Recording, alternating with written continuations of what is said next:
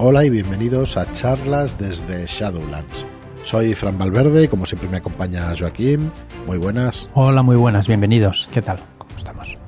Bueno, pues ya estamos un martes más con King's Mode, en este caso, en lugar de hablar de la quinta edición de Dungeons and Dragons, vamos a hablar de un producto para escrito para las reglas de la quinta edición, para el SRD, las reglas digamos, liberadas, gratuitas, que, que Wizards tiene bien poner a disposición de la gente para que quieran hacer, que quieran hacer sus propias ambientaciones.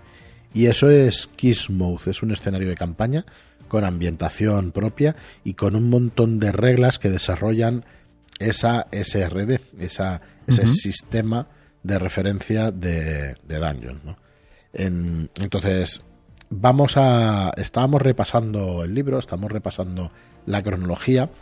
Y antes de empezar el programa estábamos ahí hablando de que si hacemos otra vez el repaso exhaustivo a la cronología o pasamos a otros capítulos, creo que esa cronología merece un poquito más de explicación detallada, pero sin meternos totalmente en profundidad para dejar cosas que descubráis vosotros mismos leyendo el libro, pero sí creo que necesita un poquito más de explicación. Y bueno, y antes de meternos a esa explicación de la cronología, pues yo quería repasar de nuevo informaros de que tenéis eh, la preventa, la primera preventa de este año. Van a ser los nuevos libros de historias de terror volumen 2 y de historias de leyenda volumen 2. ¿Qué son estos libros? Son recopilatorios de shadow shots, de aventuras para jugar en una sola sesión. Em, si nos acabáis de descubrir como editorial, nosotros vamos publicando el día 1 y el día 15 de cada mes unos shadow shots gratuitos. Eh, se publican el día 1 y durante ese día, solo durante ese día, se pueden descargar. Y luego el día 15 eh, pasa exactamente lo mismo, solo durante ese día se pueden descargar. El día 1 son de, de fantasía, con las reglas, eh, Shadow Shots hechos con las reglas de esa SRD de Dungeons, del juego más famoso del mundo, más jugado del mundo, como queráis llamarlo. Y el día 15 suelen ser aventuras de terror. Entonces, hemos. Eh, el año pasado se hizo un recopilatorio de tanto de uno tipo de Shadowshot como del otro. Y este año, pues tenemos el segundo tomo, el segundo volumen. Tendremos alguna oferta para el que quiera coger el del año pasado y el de este año. Vamos, vamos a hacer una reimpresión de, del Shadowshot, porque, o sea, de los Shadowshot de estos dos libros, porque se agotaron. Eh, funcionaron muy bien y bueno, queremos dar la posibilidad a quien no cogiera el tomo 1, pues que pueda coger eh, con un pequeño descuento pues el tomo 1 y el tomo 2 con un pack. Y si no, pues podéis comprar el tomo 2, que también saldrá un poquito mejor de precio que luego en tiendas. Nos ayudáis mucho con estas preventas, pero vamos, el que quiera comprarlo en tiendas también nos ayuda muchísimo. Esto va a salir el día 28 de enero, este mismo viernes, y lo vais a tener eh, durante tres semanas, hasta el 18 de febrero. Luego mm, vamos a liberar la guía de inicio básica de estirpe de Dunwick. Para finales de este mes, principios del que viene. A ver si podemos tener la maquetación estos días y si no, pues será la semana que viene. Eh, esto es un juego escrito por Enrique Camino y diseñado por Dan, Mr. Dantástico, y también por Marlock. Estirpe de Dunwick es un juego. Bueno, os dejaremos los detalles para, para cuando venga el autor, que nos viene a hablar de los cinco escalones, que es su siguiente, es nuestra siguiente preventa, de hecho, y le haremos alguna pregunta de este estirpe de Dunwick. Y lo siguiente es los cinco escalones. El día 4 de febrero, también estará tres semanas, es una aventura de terror victoriana, escrita por Enrique Camino y por Juan ilustrada por Juan Alberto Hernández. Esto es el 4 de febrero. El 18 de febrero, War by Sail, nuestro primer wargame de barcos para recrear batallas históricas eh, desde 1585, si no me falla la memoria, hasta 1815, 1830. por ahí anda, eh, juego de Thomas Jensen y que sale en su versión en castellano. Y La redención de Albion. El 25 de febrero tenemos la nueva campaña de soterroristas eh, escrita por Ian Sturrock e ilustrada por Kisama Martínez. Y esto es lo que viene el primer trimestre. Después, a continuación, en marzo, perdón, eh, nos queda todavía en marzo, que viene Raven el 4 de marzo, Saldrá Raven, el juego de terror gótico y magia maldita, inspirado en la obra de Galan Poe, y eh, escrito por Daniel Espinosa, Daniel P. Espinosa, e ilustrado por Abigail Larson. ¿Se puede decir que van a hacer partidas ya? ¿Va a empezar una partida? ¿O esto no podemos decirlo? ¿De qué? De, De Raven. ¿O que ayer ya empezaron a jugar una partida eh, pues primera por noticia. Twitch? ¿Así? Sí, es que no. Ah, vale, vale, no, te refieres. A ver, eh, ayer tuvo que salir unas primeras impresiones de Rea, es que esto lo grabamos el domingo. Claro. Entonces, salen unas primeras impresiones de, de una youtuber que se llama Rea, una youtuber bastante conocida, que hizo tambalear los cimientos del rol con Amor de Otro Mundo, que es un, una lista de reproducción, una Sí. serie de partidas que hizo hace unos meses. Y ayer pues hubo la presentación de este Raven por, por su parte. O debería haberlo habido, es que no, como no podemos avanzar Ah, claro. futuro, pues no lo sabemos. Bueno. Pero en principio, eh, En principio sí. Así Vale, que si así que- queréis verlo, pues eh, acercaos a su canal que lo tendrá, lo tendrá puesto.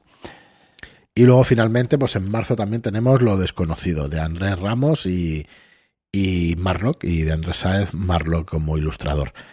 Así que bueno, esas son nuestras novedades, iremos repitiéndola en cada programa para que lo vayáis conociendo y, vais eligiendo o, o, bueno, o cogerlo todo o elegir lo que realmente os apetece jugar donde mm, para, para estos próximos meses.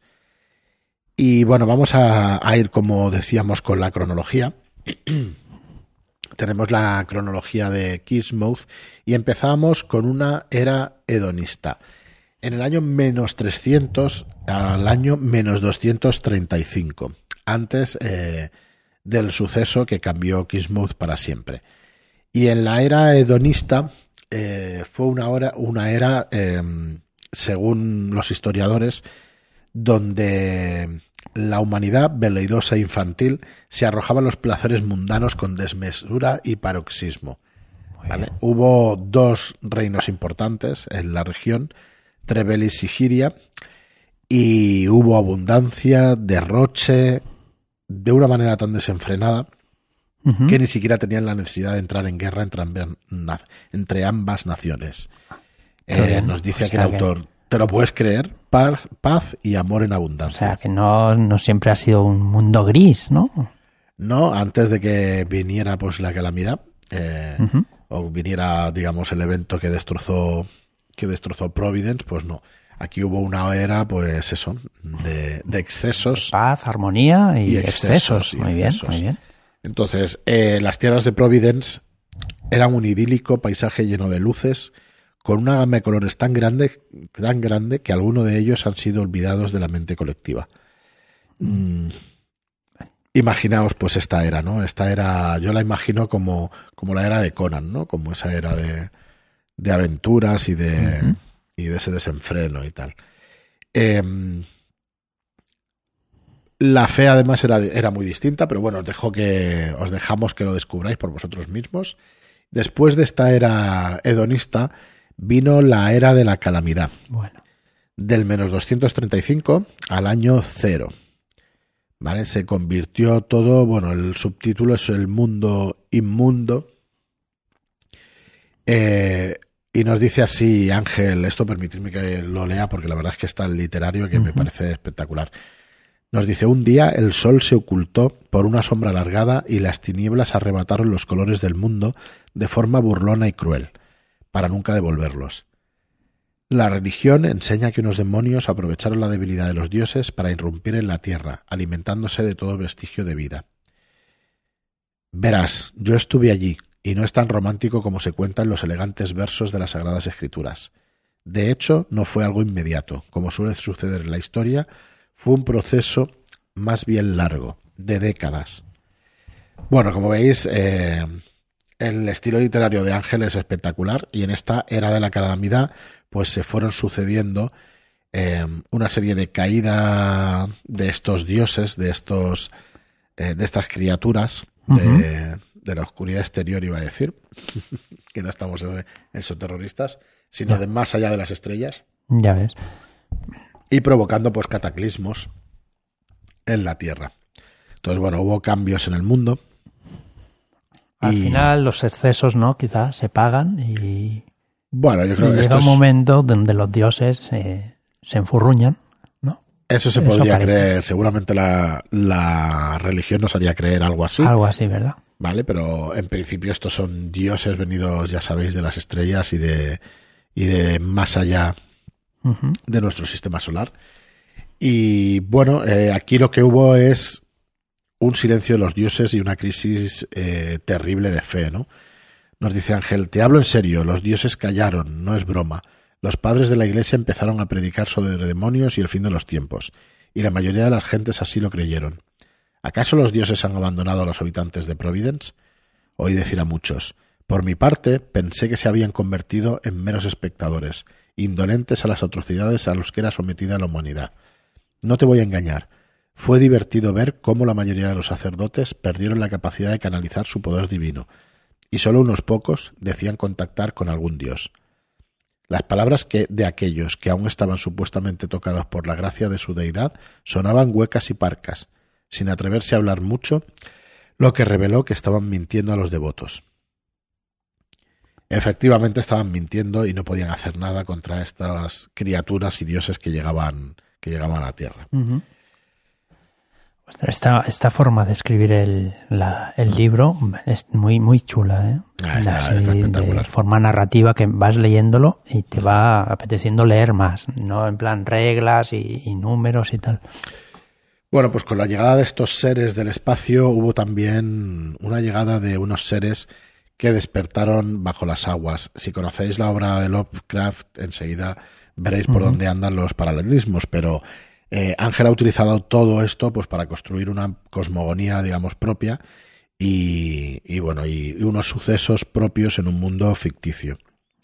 En un plano terren- terrenal, eh, en las aguas eh, empezaron a salir también otros monstruos, como si hubieran estado allí antes que la humanidad, solo que dormían sin que hubiesen sido perturbados. Y era, no habían sido perturbados pues hasta ahora, ¿no? Despertaron en un archipiélago oriental, en una isla solitaria, y allí se reabastecieron antes de pasar al continente de Providence. Pues imaginaos, ¿no? Empezaron a hacer destrozos y, y bueno, mm, lo que hubo fue fueron unas guerras entre los primigenios. Sus semillas, las semillas de estos primigenios, eran soldados poderosos.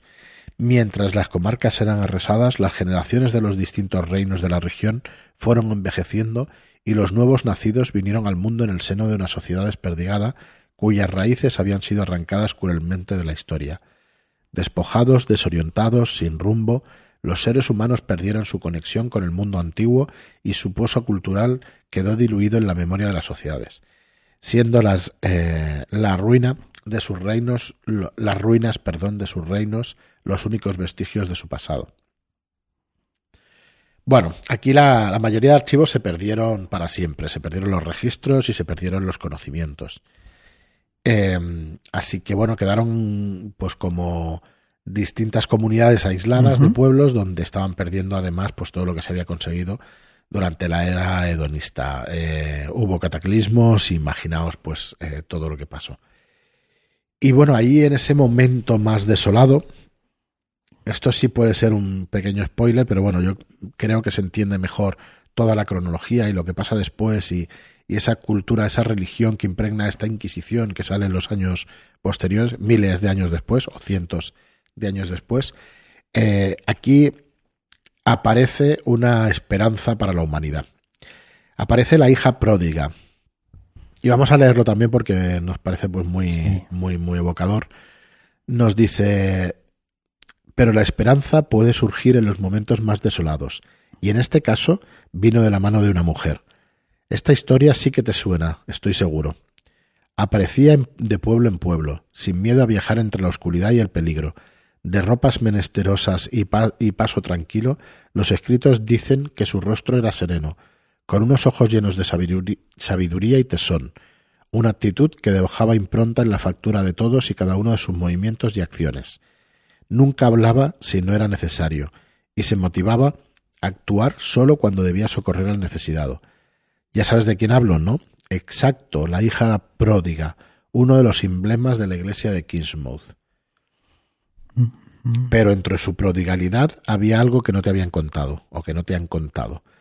Un conocimiento que no veía la luz desde los días antiguos. Según aseveraba ella, los dioses, los dioses no habían muerto, sino que se veían incapaces de comunicarse con la humanidad debido al denso velo que el mundo de las sombras tendía entre ellos y la tierra. Habló entonces de unos dioses más antiguos, más antiguos y poderosos que la humanidad había olvidado, dioses de las fuerzas de la naturaleza, y ella, según decía, podía hablar con ellos. ¿Qué? ¿Te resistes a creer esta versión? ¿Prefieres la maniquea de buenos y malos? O sea, me parece espectacular como, como, explica las cosas, ¿no? Y bueno, y a partir de ahí, pues eh, salió, salieron los dioses eh, tónicos o cetónicos, unos nuevos salvadores, ¿no?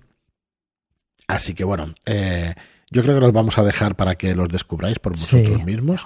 Esta es la era. Eh, aquí va saliendo, vamos viendo a Niarlatotep, van saliendo la cabra negra de los bosques, va saliendo ese Sumnigurat y todo eso, pero bueno, desde este 235 hasta el año cero, pues van pasando otras muchas cosas, ¿vale?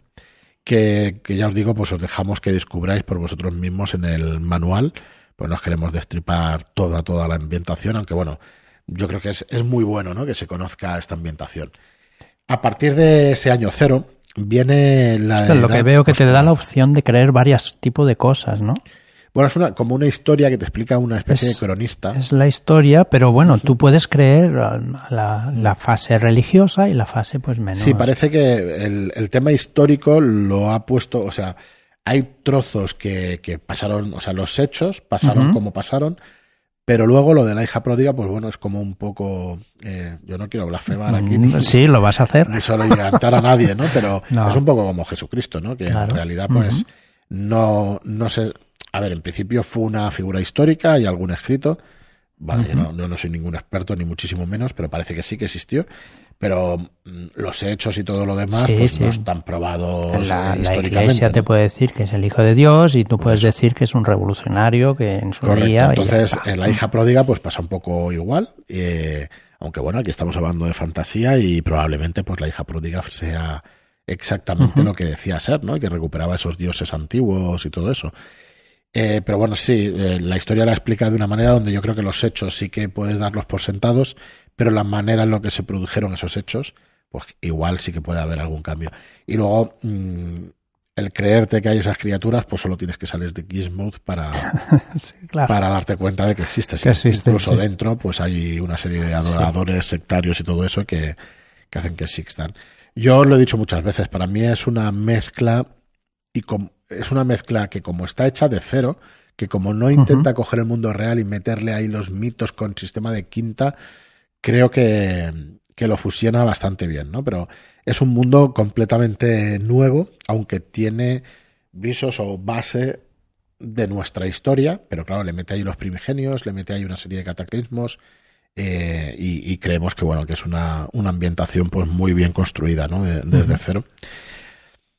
Bueno, vamos a hacer una, una más, si queréis, un, un, pedacito más de esta cronología, que donde está la era oscura del año cero de del año después de la, de la calamidad y hasta el 390.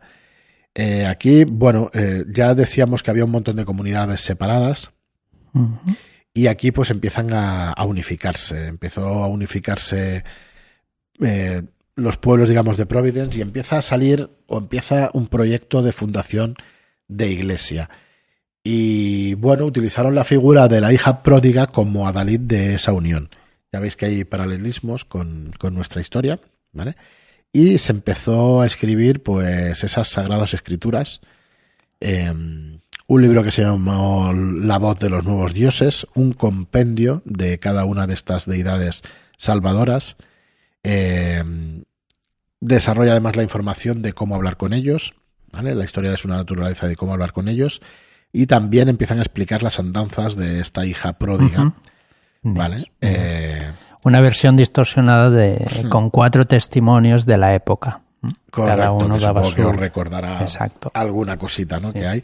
Así que bueno, yo como os decía, me parece una ambientación muy bien traída, eh, que hace que estas cosas como hay paralelismos con nuestro mundo, te sean más fáciles de recordar, ¿no? Y que no te suenen muy marcianas, la verdad.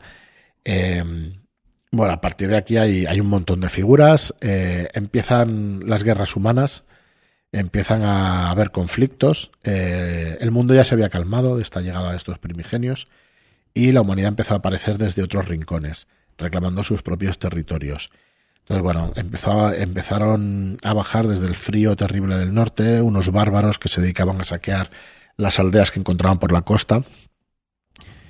Y, y bueno, empezaron a haber una serie de, de guerras. En la región donde ahora se ubica Kismouth, durante los dos siglos siguientes, dominó una represión política eh, dominada, eh, perdón, sustentada por una monarquía teocrática. ¿Vale? Eh, bueno, al final era un, un, gobierno de caciques, ¿vale? Que se fue consolidando, consolidando mientras un montón de reyezuelos eran coronados y descabezados según la conveniencia religiosa. Eh, bueno, nos explica aquí Ángel también eh, la gente del desierto que pasó, que también hubo gentes que llegaron desde el sur. Y bueno, y se fueron formando pues estas comunidades y se fue formando pues la, la urbe de, de Providence, perdón, de Kingsmouth, ¿vale? Hasta la llegada de la era de la reconstrucción, que viene del 390 al 711. Que sí, alguno de vosotros os imaginaréis que tiene paralelismos con nuestra época de la reconquista española, ¿vale? Así que lo vamos a dejar aquí, en esta era de la reconstrucción. Es un poco lo que os leí la semana pasada en, en, el resumen de la cronología, ¿no? Pero para que veáis que hay mucho más detalle del que veíamos por encima. Al final de este capítulo, pues tenemos una, una cronología de Providence. Una tabla. Uh -huh. Donde sí, donde va a explicar de una manera pues más resumida toda, toda esta cronología, ¿no? pero realmente, bueno, nos parece que pff, tiene, tiene un color y una información aquí brutal. Uh -huh. Así que bueno, el próximo capítulo acabaremos con esta cronología y en el siguiente empezaremos eh, a explicaros las nuevas reglas eh, en este mundo cruel que, que ha hecho Ángel González Olmedo. Espero que os haya gustado. Lo vamos a dejar aquí, el episodio de hoy. Eh, nada, agradeceros mucho, como siempre, vuestra vuestras escuchas, eh, deciros que existe un canal de Telegram donde nos reunimos muchísimos roleros y roleras que se van haciendo partidas y que si os, queréis, si os queréis pasar por allí solo tenéis que entrar en Telegram y buscar charlas desde Shadowlands que lo podréis en, encontrar sin dificultad. Sí, lo único que os puede pasar es que caigáis a la fosa del rol y tengáis partidas día sí y día también. Eso es, eso es. Así que bueno, si buscáis jugar a rol, es un muy, un muy buen canal para hacerlo, uh -huh. para encontrar partidas y gente afín. Así que bueno, nada más. Muchas gracias por estar ahí y hasta el próximo programa. Muchas gracias y hasta la próxima.